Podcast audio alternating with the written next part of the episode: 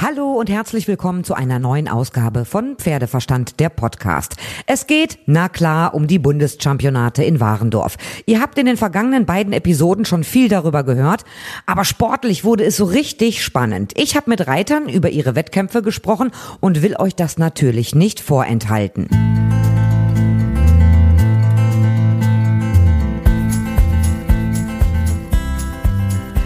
Als erstes Antonia von Barth vom Pferdezucht- und Reitverein Lumülen und ihr Dark Gambler. In der Finalqualifikation hat sie ganz knapp das Ticket fürs Finale verpasst, zog aber durch einen Sieg im Kleinfinale dann doch ein. Eine 7,2 in der Dressur, 12,6 im Springen, das wird 1,5-fach gerechnet und eine glatte 9,0, zweifach gerechnet, also nochmal 18 Punkte obendrauf, machten den Sieg zu ihrer Überraschung.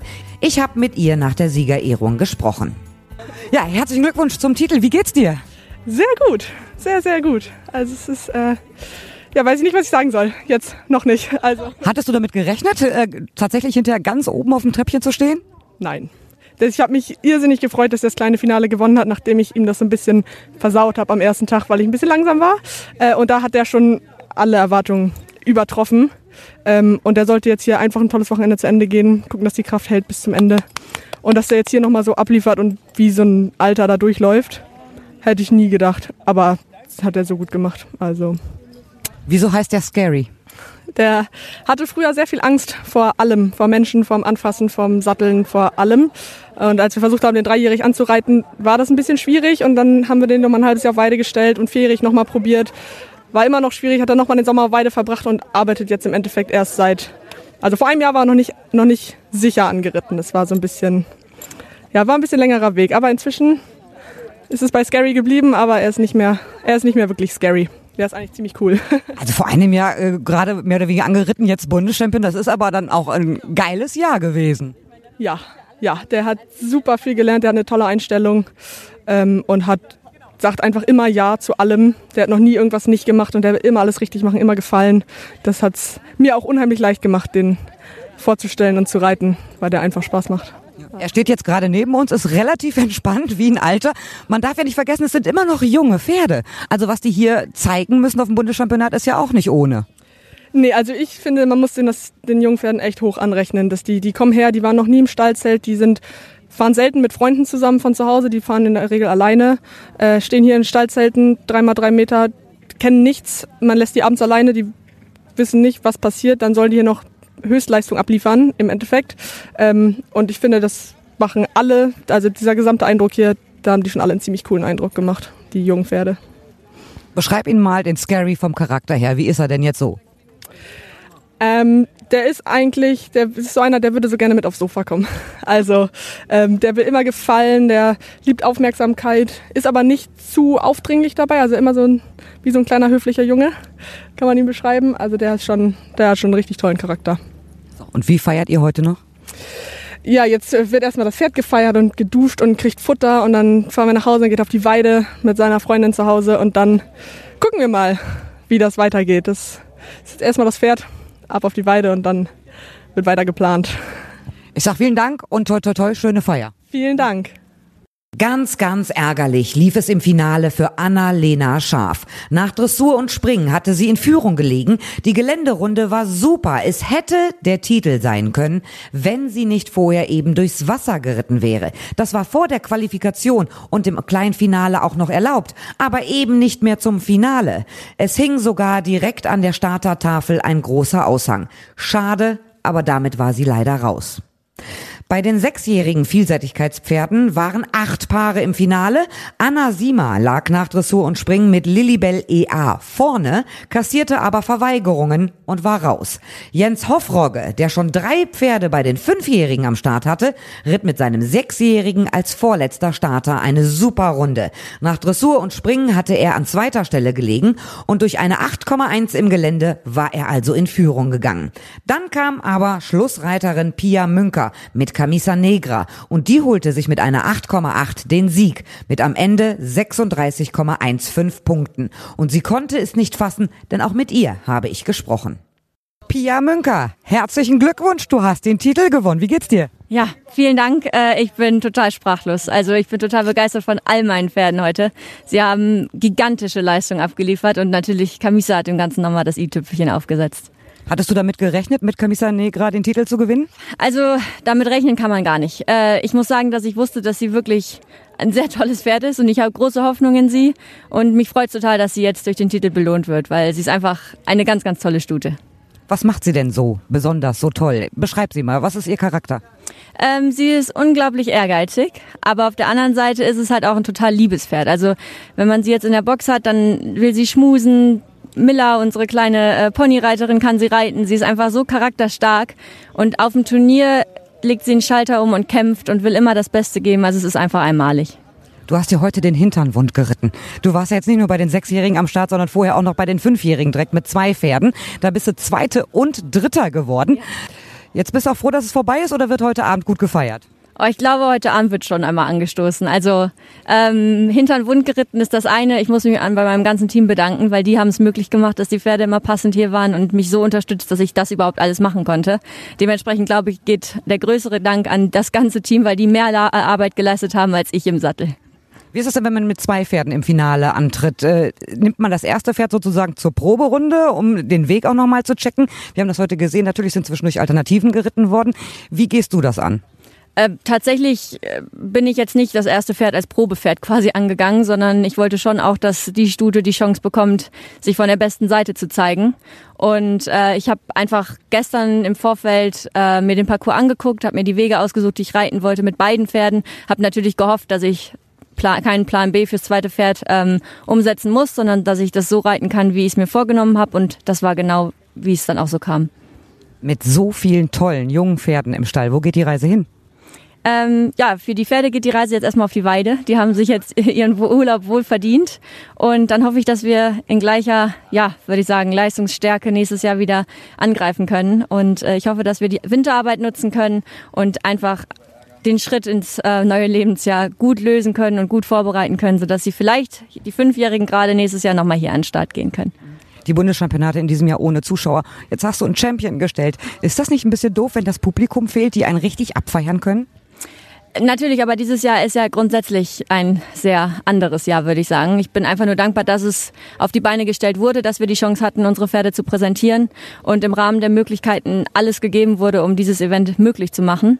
Und dementsprechend, glaube ich, können wir eigentlich nur dankbar sein und sollten nicht äh, fragen, ob es komisch ist oder so, sondern ich, ich finde es super, wie es jetzt stattgefunden hat. Es war natürlich eine komische Atmosphäre, aber wie gesagt, mein Dank geht an die ganze Organisation, die das möglich gemacht haben.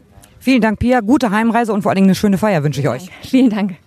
Im Springen war es auch super spannend, aber ganz ehrlich, davon habe ich nicht ganz so viel mitgekriegt. Ich war ja meistens bei den Vielseitigkeitspferden. Christian Kuckuck aus dem Stall Berbom ritt den fünfjährigen Charlie zum Sieg. Bei den sechsjährigen wurde er auf Day Zweiter. Eine Hammerbilanz. Und auch mit ihm habe ich sprechen können. Christian Kuckuck, du bist ja in Warndorf groß geworden, ähm, kennst die Bundeschampionate, seitdem es sie gibt. Ist das für dich was Besonderes? Du hast ja schon Bundeschampion schon gestellt. Ähm, hier jetzt als Reiter immer wieder am Start zu sein? Ja, das ist, äh, ist immer noch ein ganz besonderes Turnier und wird es am Ende auch immer bleiben. Halt, weil ich diese Verbindung zu früher habe. Ich war schon hier auf dem Bundeschampionat, da habe ich noch überhaupt mich gar nicht für die Pferde interessiert. Äh, ich habe das schon ein paar Mal erzählt, auch diese Woche. Äh, ich bin mit meinen Kumpels immer unter den Tribünen lang geklettert und habe die Gläser, die Pfandgläser eingesammelt, die da runtergefallen waren. Und wir haben uns ein bisschen Taschengeld äh, hier zusammengekratzt. Und das war so unser Highlight des Wochenendes. Also wir haben uns jedes Jahr aus Bundeschampionat gefreut, um ein bisschen Geld zu verdienen. Ähm, und das hat sich dann irgendwann geändert. Äh, dann habe ich mich angefangen für die Pferde zu interessieren. Und ja, ganz, ganz besonders war dann, dass es ja dieses Jahr halt leider nicht so aber immer wenn ich hier war, habe ich mich wirklich wie zu Hause gefühlt. Ähm, und die ganze Family war da. Und dann, auch als ich das Bundeschampionat hier gewonnen habe, das war immer irgendwie ein Traum für mich das war ein unheimlich schöner Moment da. Das, da war die ganze Familie da, da war sogar Oma und Opa, Tanten und Onkel, Cousine. Also wirklich. Ich weiß noch, es ist übelst am Bierstand gefeiert worden. Ja, auch. genau, genau. Also wirklich alle, alle Menschen, die, die so äh, mit meinem Leben und mir irgendwie zu tun haben und äh, waren da. Und das war einfach unglaublich schön, auch eine Erinnerung, die man immer irgendwie haben wird und ich immer hier mit verbinden werde. Und deswegen ist das immer wieder was Besonderes und was Schönes, hier zum Bundeschampionat zurückzukommen. Danke, dass du Zeit hattest. Dazu sind natürlich auch bei den Spring- und Vielseitigkeitsponys die Champions ermittelt worden. Alles in allem war es ein super Turnier. Zeit für eine Zwischenbilanz mit dem Turnierleiter. So, die Bundeschampionate Teil 1 sind durch. Die Vielseitigkeitspferde und die Springpferde und natürlich auch die Ponys. Turnierleiter Marco Schamann. Also ich muss sagen, es war super. Natürlich unter Corona-Bedingungen, ohne Zuschauer, bisschen blöd. Aber Turnier ansonsten spitze. Super Sport, tolle Bedingungen. Das Wetter hat gehalten. Wir haben ja hier schon mal auf den Bundeschampionaten richtig einen Fracknass gekriegt. Äh, es war auch schon mal 35 Grad heiß. Diesmal perfekt für Reiter und Pferd. Was ziehst du denn für eine Bilanz von den Bundeschampionaten Teil 1? Naja, meine Bilanz, vielleicht fange ich damit einmal an, ist, ähm, dass ich mir wünsche, 2021 wieder Bundeschampionate mit Züchtern, insbesondere mit Züchtern, äh, mit Besitzern, mit Zuschauern zu haben. Das schon mal als allererstes äh, vorweg, weil das, glaube ich, gehört am Ende zu, einer, zu einem Resümee in diesem Jahr dazu, weil das eigentlich das ist, was wir aufgrund der Corona-Schutzmaßnahmen am schmerzlichsten hier vermissen. Äh, die anderen Aspekte, die jetzt gerade schon genannt worden sind, äh, ich bin heute mehrfach gefragt worden, ob ich zufrieden bin. Und ich habe immer gesagt, wenn die Reiter zufrieden sind, dann bin ich auch zufrieden.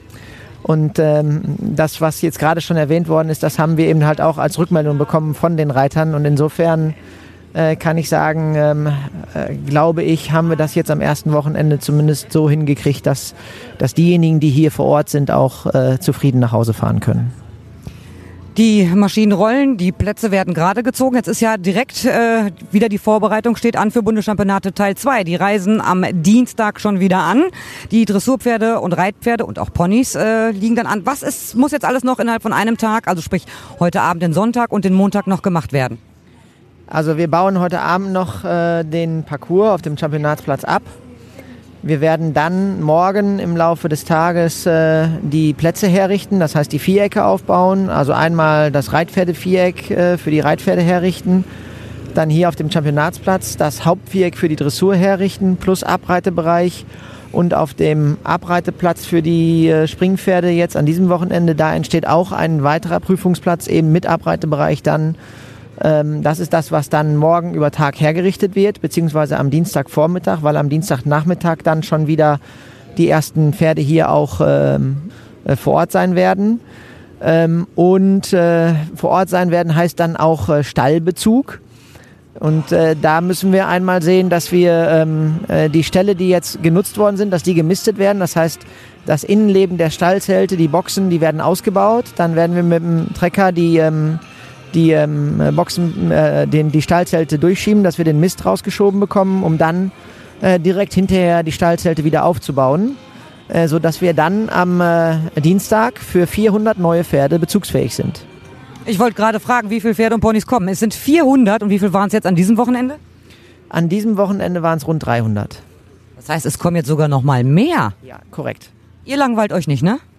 Ähm, mein Team macht einen super Job, muss ich sagen. So, ähm, äh, ob vor den Kulissen oder hinter den Kulissen, in der Vorbereitung, in der Nachbereitung, das ist wirklich, wirklich herausragend, was da passiert und dafür möchte ich mich von ganzem Herzen bedanken.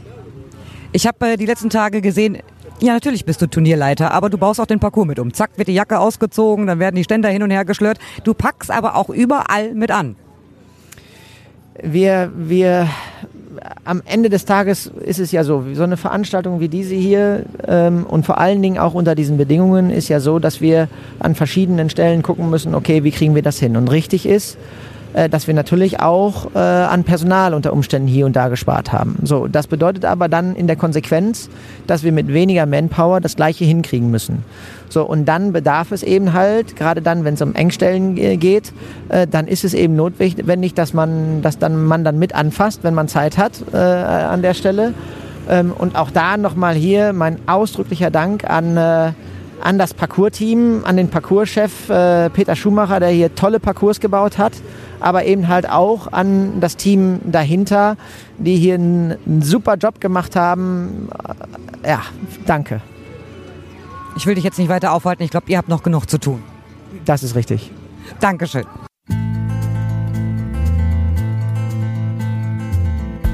Das war's soweit von mir. Nächste Woche gibt es natürlich neue Folgen, denn dann gehen die Bundeschampionate ja in die zweite Runde. Und ich freue mich, wenn ihr auch dann wieder dabei seid, wenn es heißt Pferdeverstand, der Podcast. Ihr könnt mir natürlich schreiben über pferdeverstand.podcastfabrik.de, über die Facebook-Seite oder über Instagram.